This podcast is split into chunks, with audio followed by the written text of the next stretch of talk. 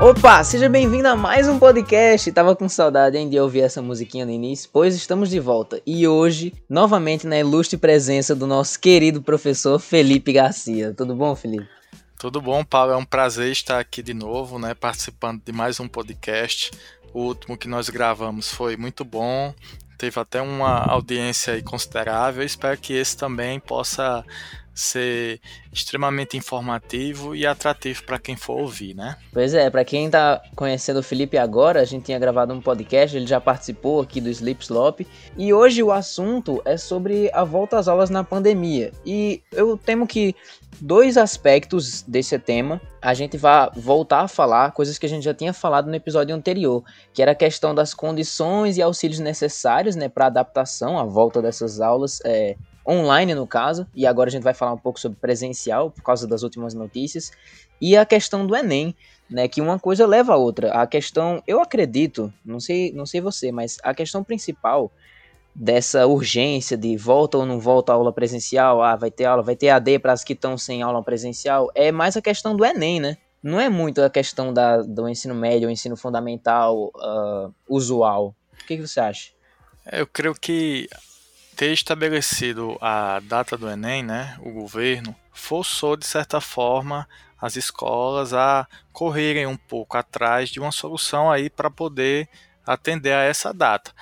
O maior problema, como a gente viu e a gente já sabe das escolas públicas, é por causa dos alunos que não têm condições.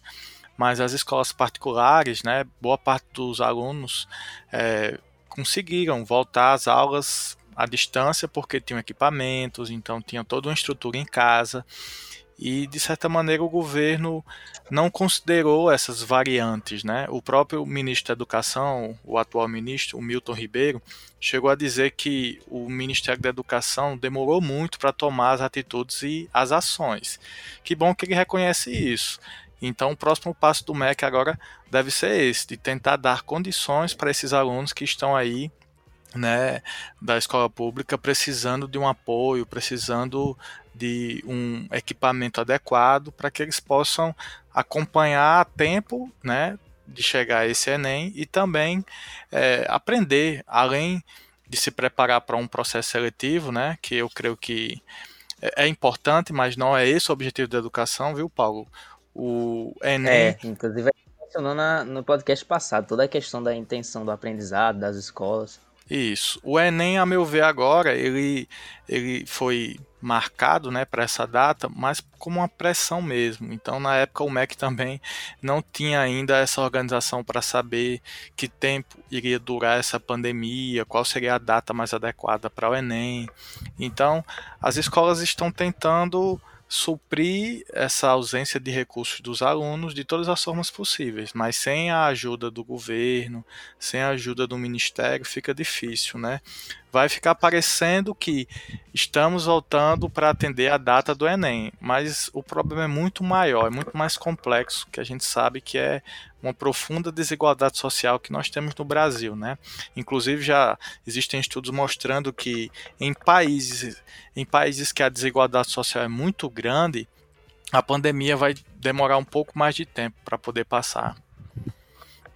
E isso a gente está falando só na questão do EAD em aulas online, porque essa questão das condições da, dos alunos era basicamente era um medidor, um mediador de ter ou não ter, porque se um aluno já não ia ter condição, não tem internet, não tem aparelhos tecnológicos ou dispositivos como celular, computador, coisas do tipo, já era um, um motivo para não ter. Uh, alguma coisa, tipo, o silogismo tem isso de uh, a exceção de uma pessoa já faz toda a diferença. Então, se uma sala todinha pode ter uma condição de uh, ter aula online para poder acompanhar e chegar no Enem, se um aluno não tiver, qual que é a, qual que vai ser as chances dele? Ele vai fazer sem ter tido todo o aprendizado. E em algumas, algumas, não só do Instituto Federal, mas eu tenho certeza de que várias outras escolas uh, tiveram lives com os funcionários e diretores das escolas juntamente com os alunos para ver as opiniões de todo mundo, para falar sobre as decisões. E eu, particularmente, acredito que muitos dos alunos, muitos dos alunos não, muitos dos funcionários acabaram é, meio que cedendo à pressão do governo e não tiveram muito como ouvir os alunos. Uh, existe numa manchete aqui da, da Tribuna do Norte, diz a governadora que, ultimamente, ela disse que só ia ter aulas presenciais de 2021 no Rio Grande do Norte. Isso. Abrindo espaço aqui para se você quiser falar alguma coisa sobre. Mas finalizando, ela citou que uma pesquisa no Ibope mostra que 72% da população brasileira, população, tipo, não é nem especificado só alunos, é toda a população é contrária ao retorno nas atividades escolares sem a disponibilização de uma vacina. É a parte dos, do, dos estudos presenciais, no caso. E do EAD, é, a gente vai sempre dar voltas à mesma questão da condição, que, como eu falei anteriormente, é o mediador de ter ou não ter. Você simplesmente. Ah, a gente tem métodos, vão ter três módulos antes, faz todo um esquema, três módulos de adaptação, aí outros três módulos de introdução. Mas o simples fato de alguém não ter um ambiente de estudo na casa e não ter um aparelho, acabou. Tipo, não tem o que você possa fazer. É, essa questão é, é, realmente assim muito forte para a nossa realidade, porque a gente sabe, Paulo, que o país não tem como prioridade a educação, né? Então, é, infelizmente. Infelizmente, a gente percebe que os professores, as escolas estão desamparados, né? E isso já há algum tempo. Então, assim, a resposta que Fátima deu foi uma resposta, uma resposta coerente com a sociedade que nós temos. Não tem como retornar de forma presencial, porque as salas de aula são lotadas, os professores, boa parte dos professores das escolas públicas, saiu um estudo que mostrou, além de ganharem pouco, eles têm uma certa idade um pouco avançada, que se encaixaria ali naquela zona de risco. Então, assim, as salas de aula são lotadas, pequenas, sem estrutura, né? não teria a mínima condição para dar um suporte ou apoio para um retorno presencial, só porque o país não pode parar a educação, o país tem que seguir, mas não tem como seguir sem ter condições. Então, o que que a governadora do Rio Grande do Norte fez? Ela foi prudente, porque realmente Saiu uma notícia hoje que a Espanha é, reabriu as escolas presencialmente e o número de infecções aumentou bastante. Então foi um desastre. E eles cancelaram o retorno presencial. Então a gente Era já está. É, a gente já está vendo os exemplos lá fora. A questão é a gente é, ter consciência de que se o país não valorizar realmente a educação, vamos pensar assim, ah, o, o, país valoriza a educação porque está preparando para o Enem, mas educação não é preparar para o Enem, a educação é preparar para a vida, né? construir um cidadão crítico, pensante, atuante, consciente. Mas a questão é essa: será que o governo realmente está preocupado com isso? Creio que não. Então, a escola, infelizmente, ela, ela fica numa sinuca de bico, como se diz, porque é, a gente não tem uma orientação vinda lá de cima consistente, um estudo, não tem um investimento para que a gente possa realmente atuar à, distância. Então, as soluções, é, quem acaba realmente pensando são os governadores, né? Em alguns estados, alguns governadores é, resolveram né, voltar é, exigir que os professores voltassem presencialmente para a sala de aula, né? Mas já existem alguns movimentos sindicais que, se os governadores obrigarem os professores a voltar, vai haver greve, né? Mas uma greve só pelo ensino presencial. Pelo esse formato à distância que está sendo pensado, em alguns estados é, os auxílios já estão acontecendo, é, a, as aulas vão continuar. Agora, presencialmente é praticamente impossível. E eu creio que, pelo exemplo do Rio Grande do Norte, a governadora ela acertou em tudo. A gente praticamente diminuiu a taxa de contágio, a quantidade de pessoas que morrem. É, ontem, por exemplo, não me engano, há dois dias, eu não me lembro bem, não tinha morrido ninguém no Rio Grande do Norte. Então, assim, foi uma política de é, acreditar realmente que essa pandemia é séria, né? Que essa pandemia ela atinge todo um todo mundo, né? Ela não é, é seletiva, ela atinge o pobre, o rico. Então, creio que a postura do, do, do, isolamento, a postura de não retornar às aulas presencialmente foi a mais prudente, foi a mais lógica e coerente. Por outro lado, a gente esbarrou justamente naquela questão que a gente já havia comentado, que são as desigualdades sociais. Né? Um país que não realmente não dá oportunidade para todos. E o nosso desafio, Paulo, é justamente tentar é, suprir essa falta de alguma forma. E um aluno que ficar de fora vai ser um prejuízo muito grande para um, um, um, sujeito, para uma família, né? Imagina só se você fosse o escolhido para ficar de fora. Qual seria o seu sentimento? Você seria realmente. É, você se sentiria realmente bem é, em pensar que você não vai é, voltar a assistir às aulas porque você não tem condições, o Estado não te deu ajuda, mesmo com a, a, sua família pagando imposto e vários impostos, né? Você vai ficar de fora de um processo em que é, você tem um direito né, de ter, que é o acesso à educação. Então, Paulo, é um contexto realmente que mostrou expôs as principais fraturas do, do país, né? Se a gente não pensar na educação, é, daqui a alguns anos os prejuízos vão ser muito grandes. Já tem estudos mostrando que é, nós talvez possamos perder aí uma década ou duas décadas por causa dessa parada na pandemia né, na, na, nas escolas. Então imagine só, se a gente já vai perder mais ou menos duas décadas por causa da parada na pandemia, imagine só aqueles alunos que não vão nem poder retornar à distância, né? Será que ah, o prejuízo não vai ser maior do que a gente imagina? Mas veja que esses desafios eles são colocados não só para o Brasil, é para o mundo inteiro. Mas no Brasil, obviamente que é, de onde nós estamos falando, é, é, mais ainda complicado, uma vez que a gente percebe que a educação não está nos planos desse governo. Né?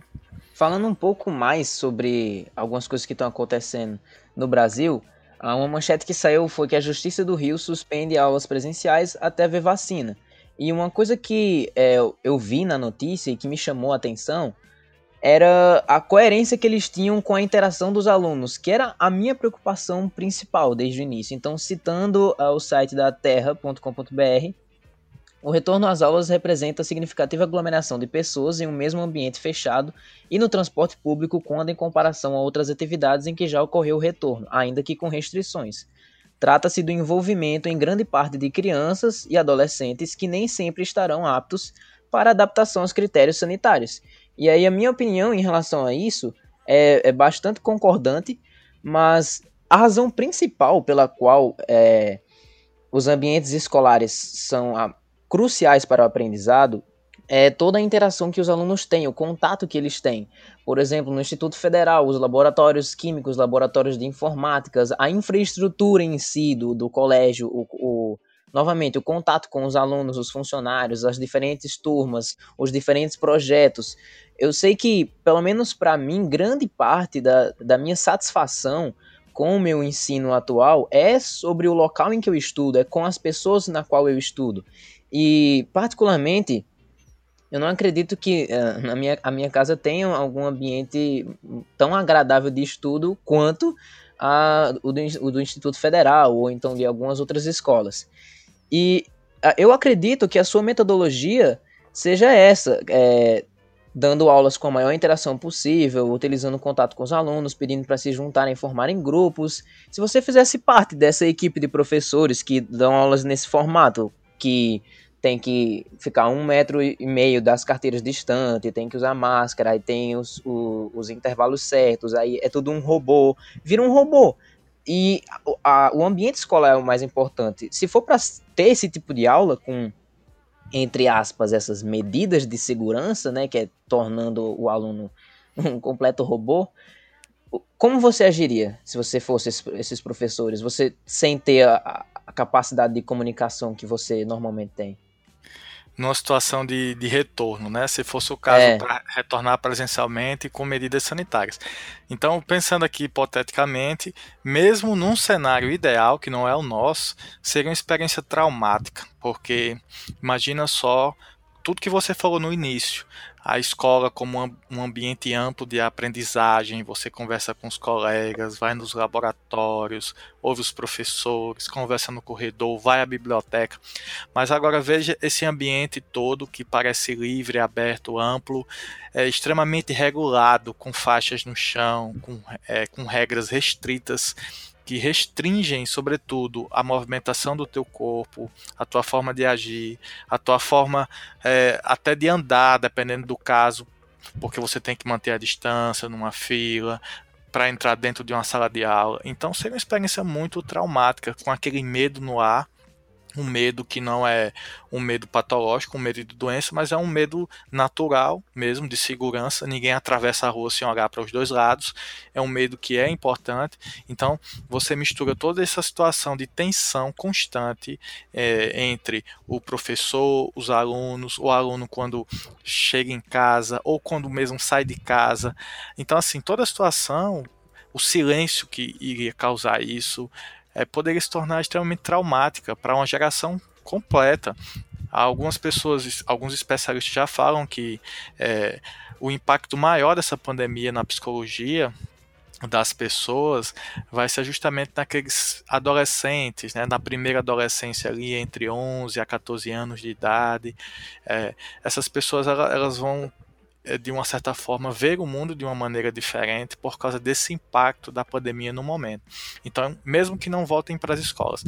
Então, imagine só a gente retornando para a escola num ambiente como esse, em que qualquer deslize pode significar uma infecção do professor, do aluno, e se for do aluno, pode ser em casa do pai dele, da avó dele. Então é um, é, é um caso assim que realmente para mim, se eu fosse atuar, seria extremamente desconfortante. Eu talvez não conseguisse de fato.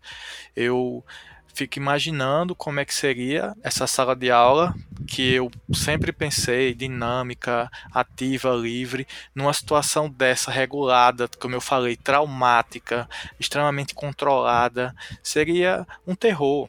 E o pior, algumas escolas que retornaram, elas retornaram com parcelas de alunos sendo divididas ao longo da semana. Então, vamos supor aqui um exemplo: a sala tem 40 alunos, então ela foi dividida aí em cinco. Né, em cinco turmas, uma turma só dividida em cinco turmas ao longo da semana. Imagina só o trabalho do professor que praticamente aí vai triplicar, quadruplicar, vai ficar gigantesco para ele poder acompanhar a mesma aula, o mesmo conteúdo em momentos distintos. Então, assim, só para que você veja, Paulo, como nós não temos a mínima condição de voltar presencialmente. Isso vai esgotar os professores, vai esgotar os alunos, vai estressar. Recentemente, um advogado se recusou a fazer a defesa no tribunal porque ele disse que não conseguia falar com a máscara durante uma hora. Então imagina só um professor, Paulo, com a máscara, tendo que dar lá uma manhã inteira de aula. Né? Então, assim, é praticamente impensável imaginar uma situação dessa. Então, pelo que eu li até agora, de todos os pais que voltaram presencialmente, teve problemas sérios, salas de aula tiveram de ser fechadas. Então, para para a forma como eu vejo a sala de aula, seria praticamente impossível um retorno presencial, Paulo. É, realmente, é, pensando como eu vejo uma aula e, além disso, na estrutura que nós temos. Nós temos 40 alunos numa sala de aula, diferente de um país como a Finlândia, a Nova Zelândia, que tem 15, 20 alunos, dependendo da escola, que aí realmente daria para fazer um sistema de rodízio entre esses alunos, com espaço amplo, ventilado mas não é a nossa realidade. Então, é, creio que por mais que a gente queira voltar em todos os sentidos, a gente não vê a hora, é saudável obviamente, a gente sair de casa, né? A gente também começou a perceber isso na pandemia, ficar em casa muito tempo, isso pode adoecer. Mas a gente tem que entender que a pandemia está em curso. E Paulo, você sabe, estamos aqui hoje, ó, dia 12 de setembro de 2020. No Brasil, as pessoas estão simplesmente indo para a praia, estão lotando supermercados, estão lotando bares à noite. Já morreram 130 mil pessoas, mas simplesmente parece que a pandemia acabou. Então, Veja como nós vivemos num país absurdo. A gente está lutando para tentar voltar às aulas. A gente queria que todos se conscientizassem disso, mas as pessoas simplesmente fizeram o quê? Ignoraram a luta da sociedade contra o Covid. As pessoas estão saindo de casa a seu bel prazer. Infelizmente, uma pesquisadora falou que nós vamos ter consequências muito grandes por ter aberto primeiro os bares e as escolas depois. infelizmente, essa é a realidade. Então, um professor que retorne nas condições que nós temos hoje, é praticamente inviável fazer o que ele fazia, até porque o tempo de aula vai ser reduzido, o conteúdo vai ser modificado. De toda forma, ele não teria condições de é, ministrar o seu conteúdo é, partindo da metodologia que ele adotou, que ele já tem mais afinidade, ou que ele já trabalha há muito tempo. A adaptação seria imensa, mas se a gente for colocar numa balança a questão do trauma, o risco constante né, que o professor corre, que os alunos correm, a falta de estrutura, salas de aulas cheias, professores extremamente é, estressados com toda a situação, trabalhando muito em casa, planejando, seria um ambiente extremamente desfavorável para um retorno presencial, Paulo. É perceptível que a, a educação, as escolas é o, é o ponto principal dessa, dessa pandemia e de, de toda a quebra né, da, dos cronogramas de todas as pessoas do mundo. Acho que o ensino é a parte principal em, em todos os países, porque passando por cima assim, de questões de trabalho, não deixando menos importantes as outras questões, mas trabalhos, é, academias, eventos. Acho que diante de tudo isso, o que mais é, prejudicial é a parada da, das aulas presenciais, ou a mal adaptação de ensino à distância, aulas online, porque é realmente o que põe as pessoas no mundo. Como você falou, uh, a educação é muito para cumprir o objetivo de você entrar na escola, você começar desde pequeno, e aí o seu objetivo é sair de lá. Você estuda com o simples hum. objetivo de chegar um dia em que você não vai mais estudar. E se você perguntar as ambições para a maioria das, dos alunos que estudam em escola, eles dizem que sonham, ou então, sem querer julgar muitas pessoas, mas muitos vão dizer que eles gostariam de estar em uma situação diferente, que a escola não lhes, não lhes proporciona um ambiente interessante. E mediante a isso, mudando um pouquinho agora sobre a questão das escolas privadas, já que a gente falou muito sobre escolas públicas, a questão de, da volta das aulas presenciais, você havia mencionado sobre a infraestrutura da, das salas pequenas, da má ventilação, e há escolas privadas em que tudo isso é, é o contrário, é, tem uma boa condição e a razão pela qual isso funciona é por causa que ela é privada, então é, existe muita, muito dinheiro sendo movimentado. E eu acredito, com a opinião uh, faltando algumas informações, se alguém tiver tiver mais informações, é livre para deixar o seu comentário, mas eu acredito que as escolas privadas insistirem, algumas insistirem em voltar, é por questão monetária, já que o governo não está muito atuando em cima, sabe? Você poderia falar alguma coisa sobre? Poderia sim, Paulo. Em relação à questão das escolas privadas, realmente, como a gente tinha comentado, é outra realidade um pouco distinta. Inicialmente, a gente viu que eles né, adotaram também o ensino remoto, à distância, alguns tiveram que se adaptar, algumas escolas privadas fecharam porque realmente perderam as matrículas. Então, assim, não tem como generalizar, né? Mas no geral, no geral mesmo, a gente sabe que algumas escolas não querem saber é, o que o professor realmente está sentindo. Eu li uma notícia, acho que faz uns 15 dias, que um, um, um conjunto de donos de escolas privadas, né, eu não sei se eles têm uma associação, não sei exatamente como é que se chama, mas eles disseram que quem decide pelo retorno às aulas não são os professores, né? E eu me pergunto, se não são os professores, quem é que decide? Então, eles ficam colocando essa ideia de responsabilidade pelo retorno, como se a responsabilidade fosse dos professores. E a gente sabe que é algo muito maior.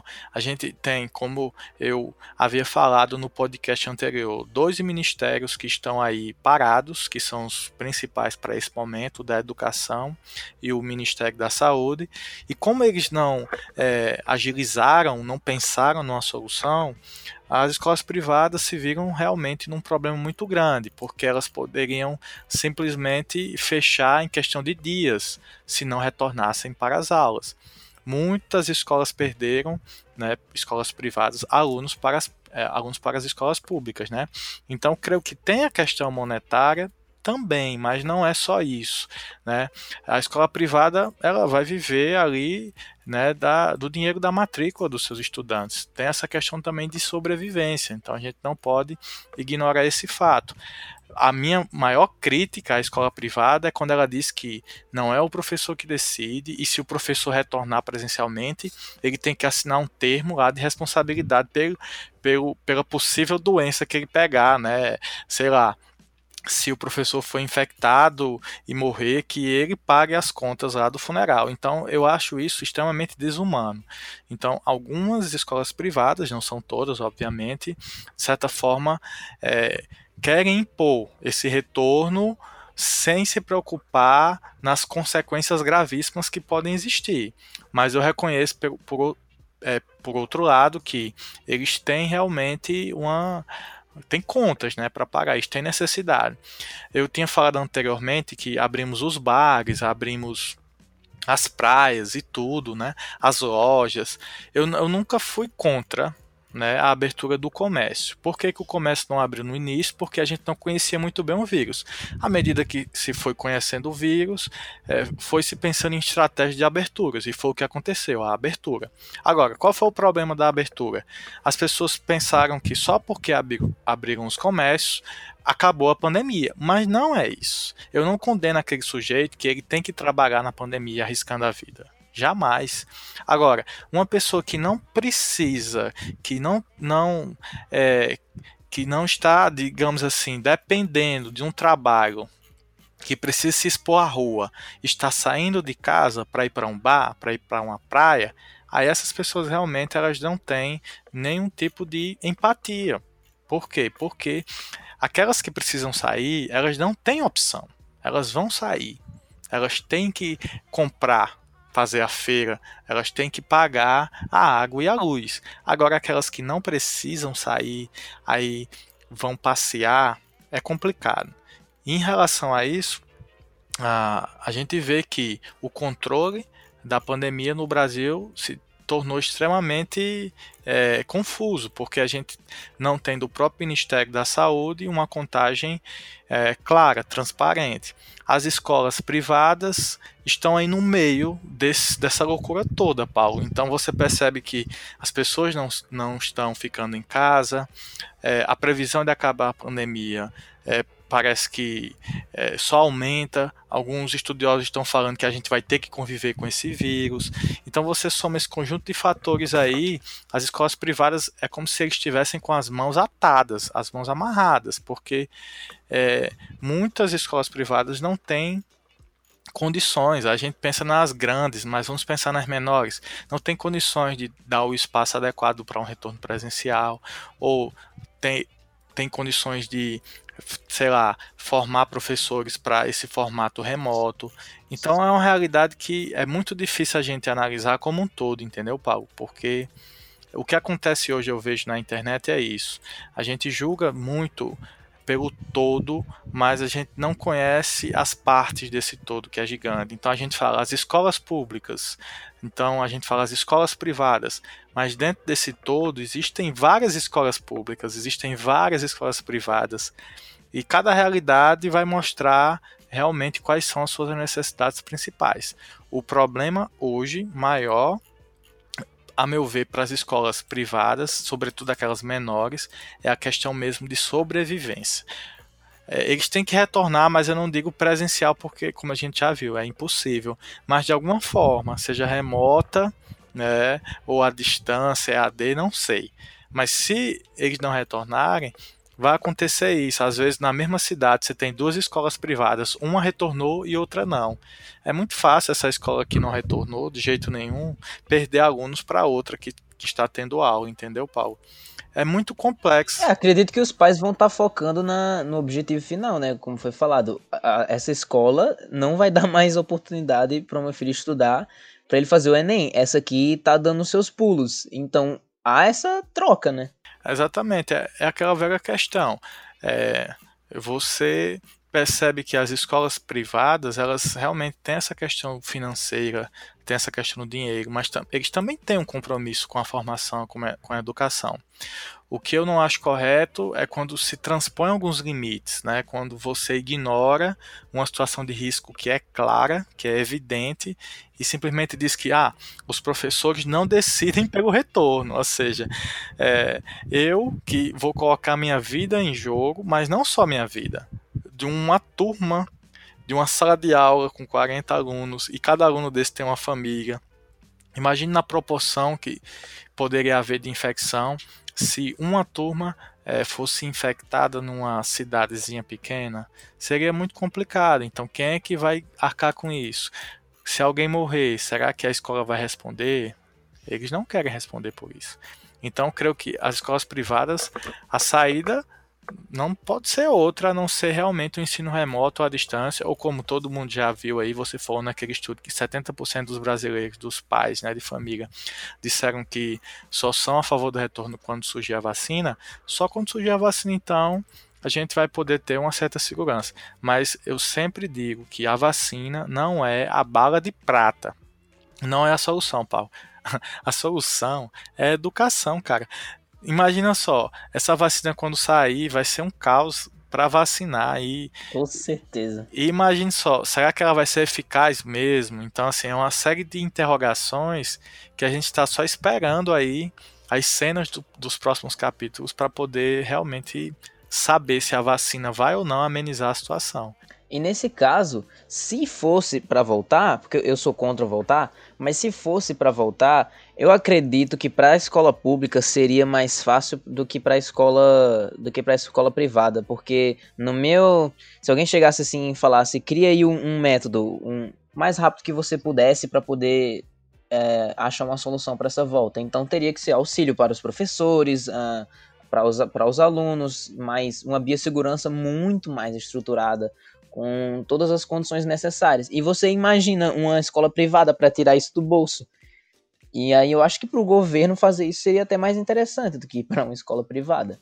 Exatamente. Se a gente tivesse um governo que se preocupasse com a educação, que tivesse a educação como prioridade, a gente teria sim mais condições, no sentido de que existe uma pasta, né, que é o Ministério da Educação, que poderia né, submeter aí é, editais, para solicitação de verbas, de até ampliação, de novos formatos temporários de sala de aula, porque você viu que fizeram aqueles hospitais de campanha. Por que, que não fizeram escolas de campanha? Então, assim, daria para fazer escolas de campanha escolas em tendas, em locais ventilados, abertos. Só que a gente tem um governo que não pensa em nada, que não se preocupa com a educação. Então, é, eu, eu creio que, e concordo com você, se eles se preocupassem, a gente já, já, já teria voltado com toda a segurança do mundo, porque boa parte das escolas tem prédios que são grandes, das escolas públicas, né? tem espaço em locais abertos que poderiam fazer escolas de campanha para que os alunos pudessem retornar com muito mais tranquilidade, nem se compara, porque uma sala de aula fechada, o risco é total, não tem nem condições. Então, Paulo, nesse sentido, para a escola privada seria realmente difícil, porque muitas escolas privadas, aí aqui eu vou, vou, eu vou dizer assim de forma é, muito é, achismo, né? Que eu não sei se é verdade, mas o que é verdade é que muitas empresas elas não têm uma administração boa, por isso elas quebram, né? Isso aí é verdade.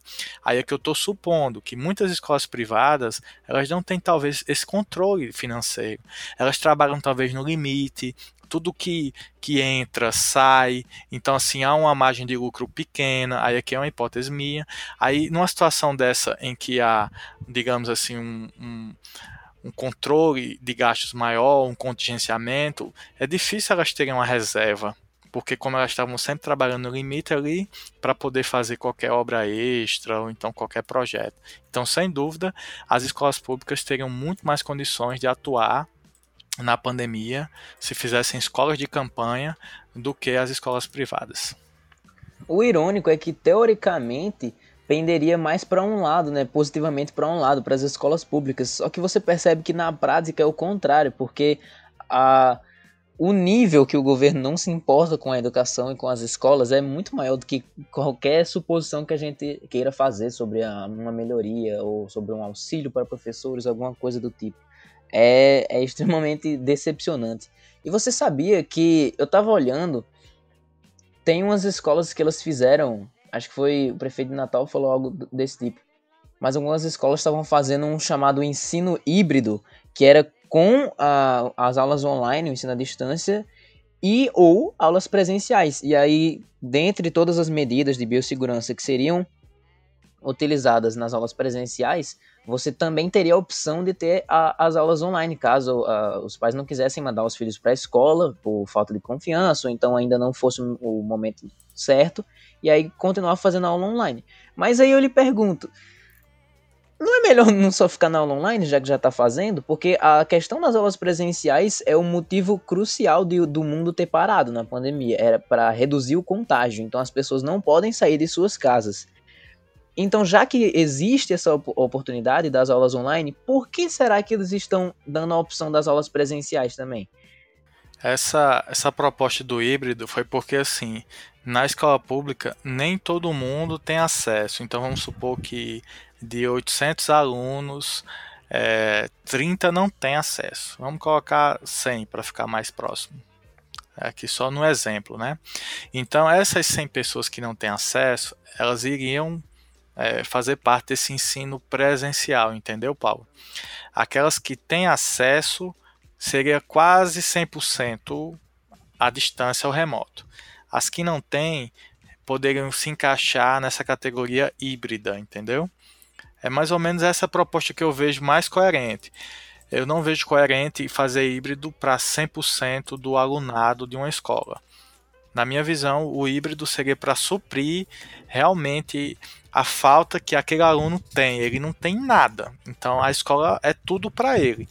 Então ele ia ter é, esse contato presencial na escola e híbrido na escola também, porque a escola é, ia dar o suporte da sala de aula ia dar o suporte também dos computadores. Então, eu vejo o ensino híbrido dessa forma mais coerente do que pensar a forma híbrida para 100% do alunado de uma escola, entendeu, Paulo?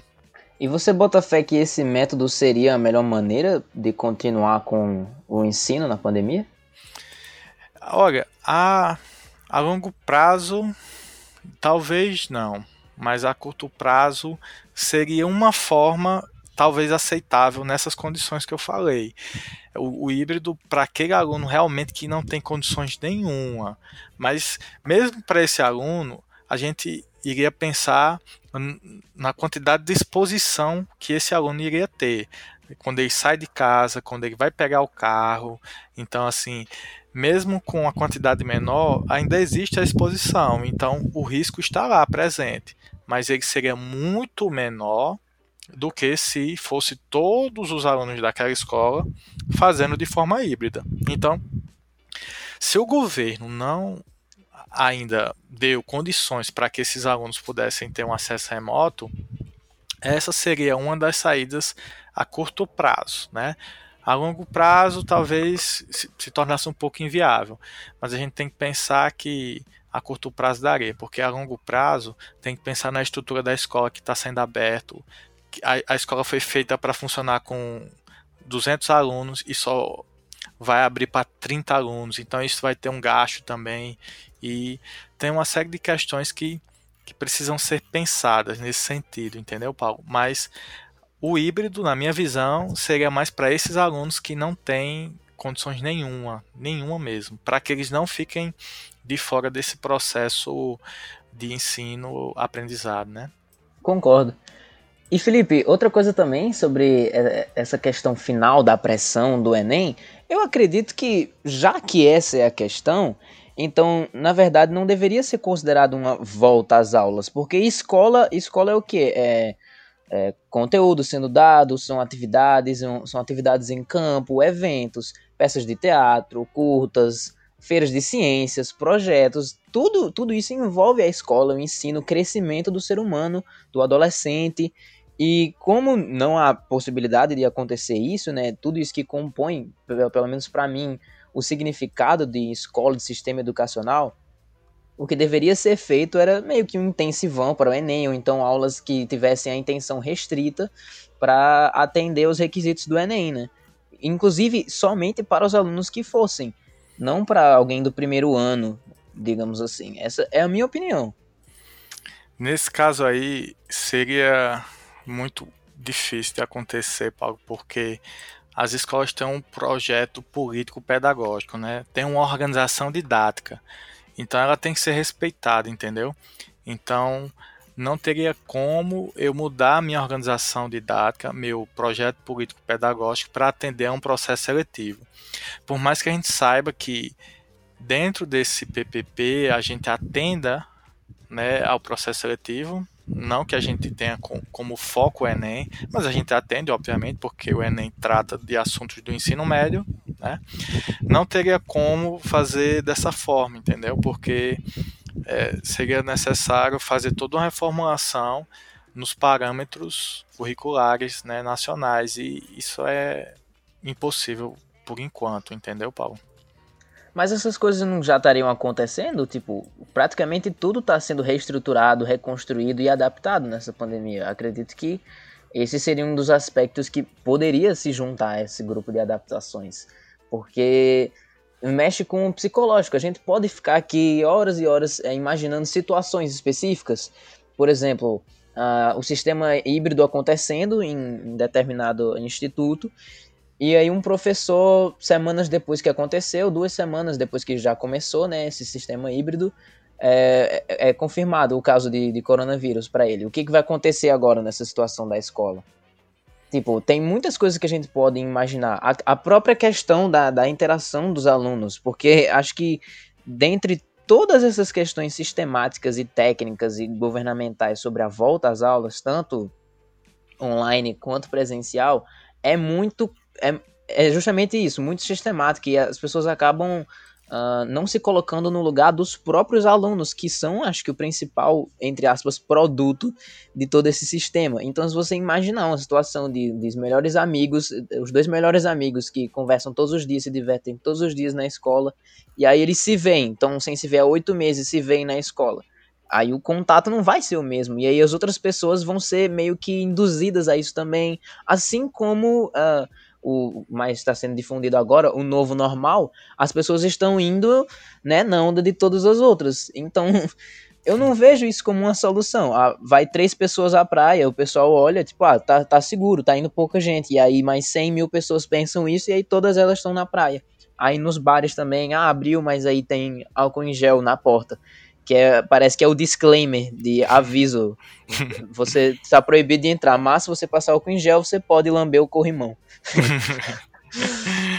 Não, é, é, eu concordo com você que já está havendo mudanças, mas as mudanças elas ainda atendem a, a essa organização didática, entendeu, Paulo? É, aquela questão.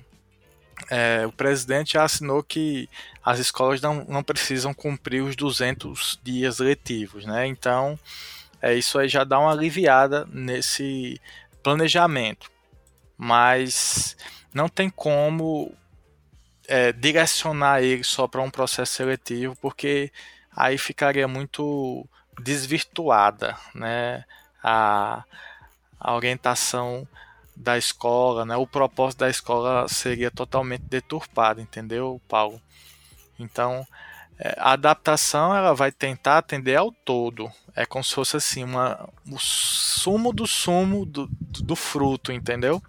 Aquele fruto que você teria ele todinho para morder, você vai pegar ali um suco e tentar fazer picolé com ele. É. Mas é, é, é, porque realmente é uma situação excepcional em todos os sentidos. Então, o IFRN, por exemplo, o nosso, é, passando por uma intervenção terrível, né, que a gente sabe, é, fez uma preparação com os diretores acadêmicos e os diretores gerais, sem o interventor, né, porque o interventor ele não conhece a instituição, né, ele é ilegítimo, né, e nós estamos esperando que o reitor eleito assuma em breve, né, tomara que ele assuma em breve. Os diretores gerais acadêmicos, Paulo, eles planejaram vários módulos que contempla muito bem um retorno que é responsável. A gente vai respeitar os alunos, a gente vai respeitar o ensino técnico, o ensino médio, a gente vai respeitar os conteúdos que são relevantes também para o Enem, mas sem é, deixar de lado né, a nossa organização didática, o nosso projeto político pedagógico. Então veja que nós do IFRN, né, nós nos preparamos para ter um retorno de verdade e não só um faz de conta, entendeu, Paulo? Sim, eu tava pensando agora, tava indagando as questões do, dos problemas pessoais das pessoas, problemas psicológicos, uh, problemas familiares.